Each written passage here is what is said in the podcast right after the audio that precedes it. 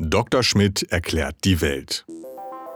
Als Universalgelehrte der ND-Redaktion weiß der Wissenschaftsredakteur Dr. Steffen Schmidt auf fast jede Frage eine Antwort.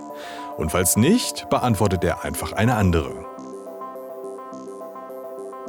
Steffen, ähm, bei den aktuellen äh, Koalitionsverhandlungen zwischen FDP, SPD und Grüne, also bei den Ampelkoalitionsverhandlungen, äh, gibt es eine ganze Reihe von Themen äh, ähm, sozusagen, die äh, man äh, diskutiert, unter anderem auch, was mit der, ähm, ob es sozusagen bundesweit in Zukunft eine Legalisierung von Cannabis ähm, geben könnte. Hm.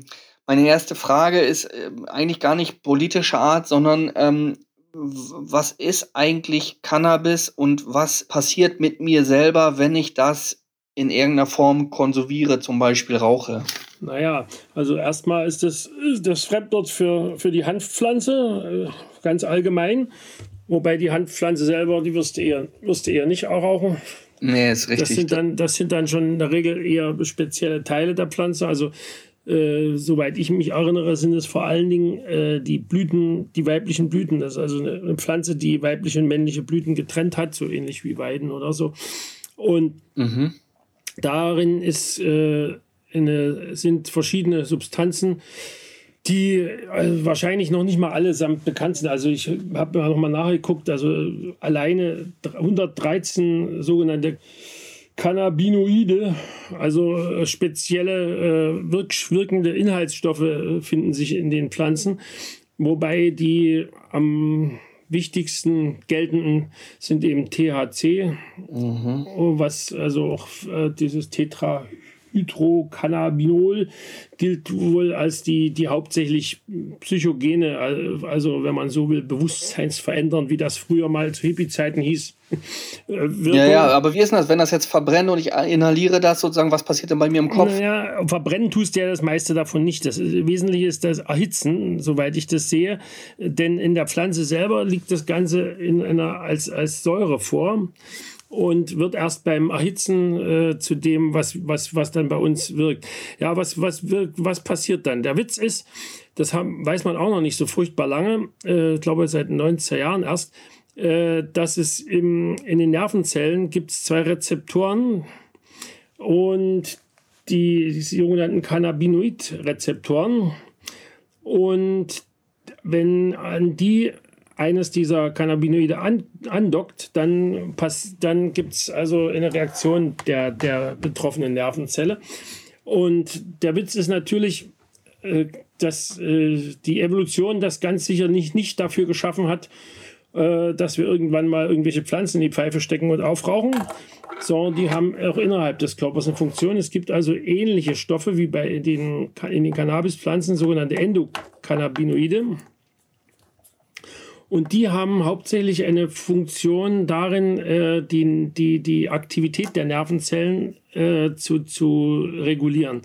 Das heißt also, es gibt, wenn, wenn also ein, es gibt also gab mal Tierversuche, wo mit Mäusen, die denen diese Rezeptor fehlte und wenn die äh, sozusagen einen Erregungszustand kamen, dann äh, dann drehte das System komplett durch und es kam dann eben zu einer, zu einer zu Krampf, Krämpfen. Das heißt also, wenn diese Steuerung nicht erfolgt, dann kann bei entsprechender Nervenerregung es eben zu sowas kommen wie epileptischen Anfällen, so Zeug. Um Gottes Willen. Ja, ja, wie auch immer, äh, das, das tun, tun natürlich genau das, das Rauchen von Cannabis, äh, tut es dann vermutlich eher nicht, weil diese die, die, die, die Wirkung dieser Substanzen aus dem, aus dem Hanf ja ähnlich ist wie bei diesen Endokannabinoiden. Allerdings äh, hat man inzwischen mitgekriegt, dass es also von den anderen mindestens 112 äh, etliche gibt, die durchaus äh, den beiden bekanntesten Cannabinoiden auch entgegenwirken. Es ist also vermutlich ganz verschieden, die, der Effekt, den du hast, je nachdem, was für ein Cannabis du da hast. Okay, und da wollte ich auch einhaken. Also die Effekte sind ja unterschiedlich sozusagen. Zum einen ruft das ja eine äh, Entspannung hervor sozusagen, aber auch hat zum Teil so eine halluzinogene ja. äh, Wirkung auf jemanden. Ähm, ich weiß nicht, man bildet sich vielleicht was ein oder so. Also das ist ja mhm. unterschiedlich. Ja, das ist, hat sicherlich mehrere Gründe. Also einerseits sind die Menschen natürlich unterschiedlich und dann ist das Cannabis durchaus äh, recht unterschiedlich. Also ich selber habe ja da äh, unter anderem auch biografisch bedingt, in dem Alter, in dem man äh, solche Sachen ausprobiert, lebte ich ja tief in der DDR und da war so, so ein Zeugs äh, praktisch außer Betracht. Okay, gut. Die ähm, einzige gängige Droge war da sicherlich Alkohol. Da hat man eher Schnapsland halt. Die DDR als Schnapsland. Äh, lass mich äh, kurz nachfragen, äh, weil eben die, ähm, die Wirkung so unterschiedlich ist ähm, äh, wird das ja zum Beispiel auch äh, in der Medizin sozusagen verwendet. Äh, zu, zu, was eigentlich? Also zur Schmerztherapie zum Beispiel? Zum Teil, zum Teil zur Schmerztherapie, wobei da wahrscheinlich eher das Cannabidiol, also ein schweres Wort. Der, der interessante Punkt ist, weil das einerseits äh, eben äh, tatsächlich auf den Schmerz ein äh, bisschen Einfluss nimmt. Also gerade bei chronischen Schmerzen und vor allen Dingen bei verschiedenen Nebenwirkungen von Chemotherapie. Also ich äh, Krebs das, also ich weiß das bei, bei, bei Leuten, die, die wegen Krebs behandelt worden sind, wo, wo also dann äh, die, die irgendwie quasi austherapiert sind, wo dann äh, Schmerz, als Schmerzmittel häufig Op Opioide wie, wie Morphin in Anwendung kommen. Ähm, da wird dann teilweise auch äh, ähm, Cannabis eingesetzt um die Morphiumdosis zu reduzieren und vor allen Dingen einige Nebenwirkungen des Morphiums ein bisschen zu, zu, zu dämpfen. Also zu, das Morphium selber äh, macht offenkundig, so wie ich das aus, aus, aus der Familie mal erlebt habe, macht also einerseits ähm, den, den, die ganze Verdauung träge und andererseits äh, mindert es den, den Appetit. Und wenn du eh schon schwer angeschlagen bist, ist das natürlich, äh, sind es beides keine so guten Sachen. Und da in dem Falle wirkt Cannabis dann offenbar dahingehend, dass A, der Appetit wieder etwas besser wird mhm. und B, äh, dadurch, dass die, die Morphiumdosis reduziert werden kann, in vielen Fällen dann eben auch die, die anderen Nebenwirkungen des Morphiums etwas zurückgehen.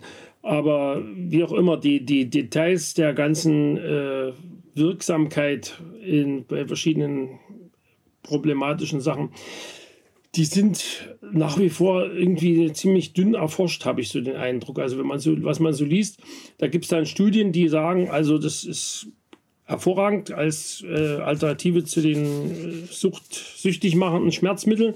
Und es gibt andere Studien, die also kaum einen großen Unterschied äh, aufzeigen. Äh, das ist dann eben so ein bisschen die, die, die, die, die Frage, was dann. Ansonsten, wenn du das Zeug rauchst, was ja wiederum die meisten Leute, die es medizinisch nehmen, nicht tun, die haben ja dann irgendwelche Extrakte, die sie zu sich nehmen. Mhm. Wenn du das rauchst, hast du natürlich noch eine ganz zentrale Nebenwirkung, die Rauchen immer hat. Das heißt, du, Lunge, du, du, du machst deine Lunge fertig mit, mit, mit äh, Feinstaub und, und äh, mangelhaft verbrannten Kohlenwasserstoffen, also krebserregenden Substanzen.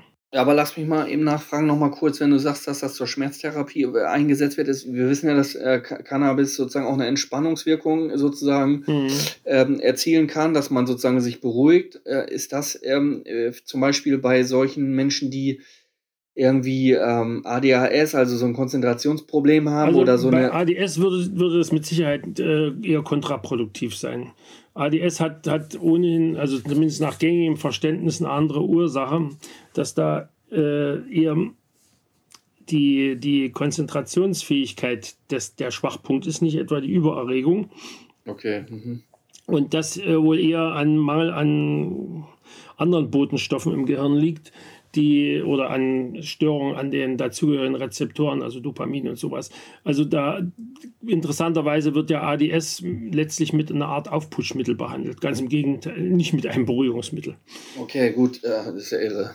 Das, diese Dialektik muss man auch erstmal hinkriegen. So. Ähm, sag mal, du hast Mor von Morphium gesprochen. Schwere, äh, kann ja einen schweren Suchtverlauf sozusagen ähm, äh, hervorrufen. Das ist ja bei Cannabis auch äh, zumindest möglich. Also es ähm, wird diskutiert, aber es ist eigentlich, es gibt keine, keine wirklich, also guten Belege dafür, dass, dass es tatsächlich also die Abhängigkeitsproblematik wird von vielen Fachleuten als eher nachrangig betrachtet. Zumindest bei medizinischer Anwendung.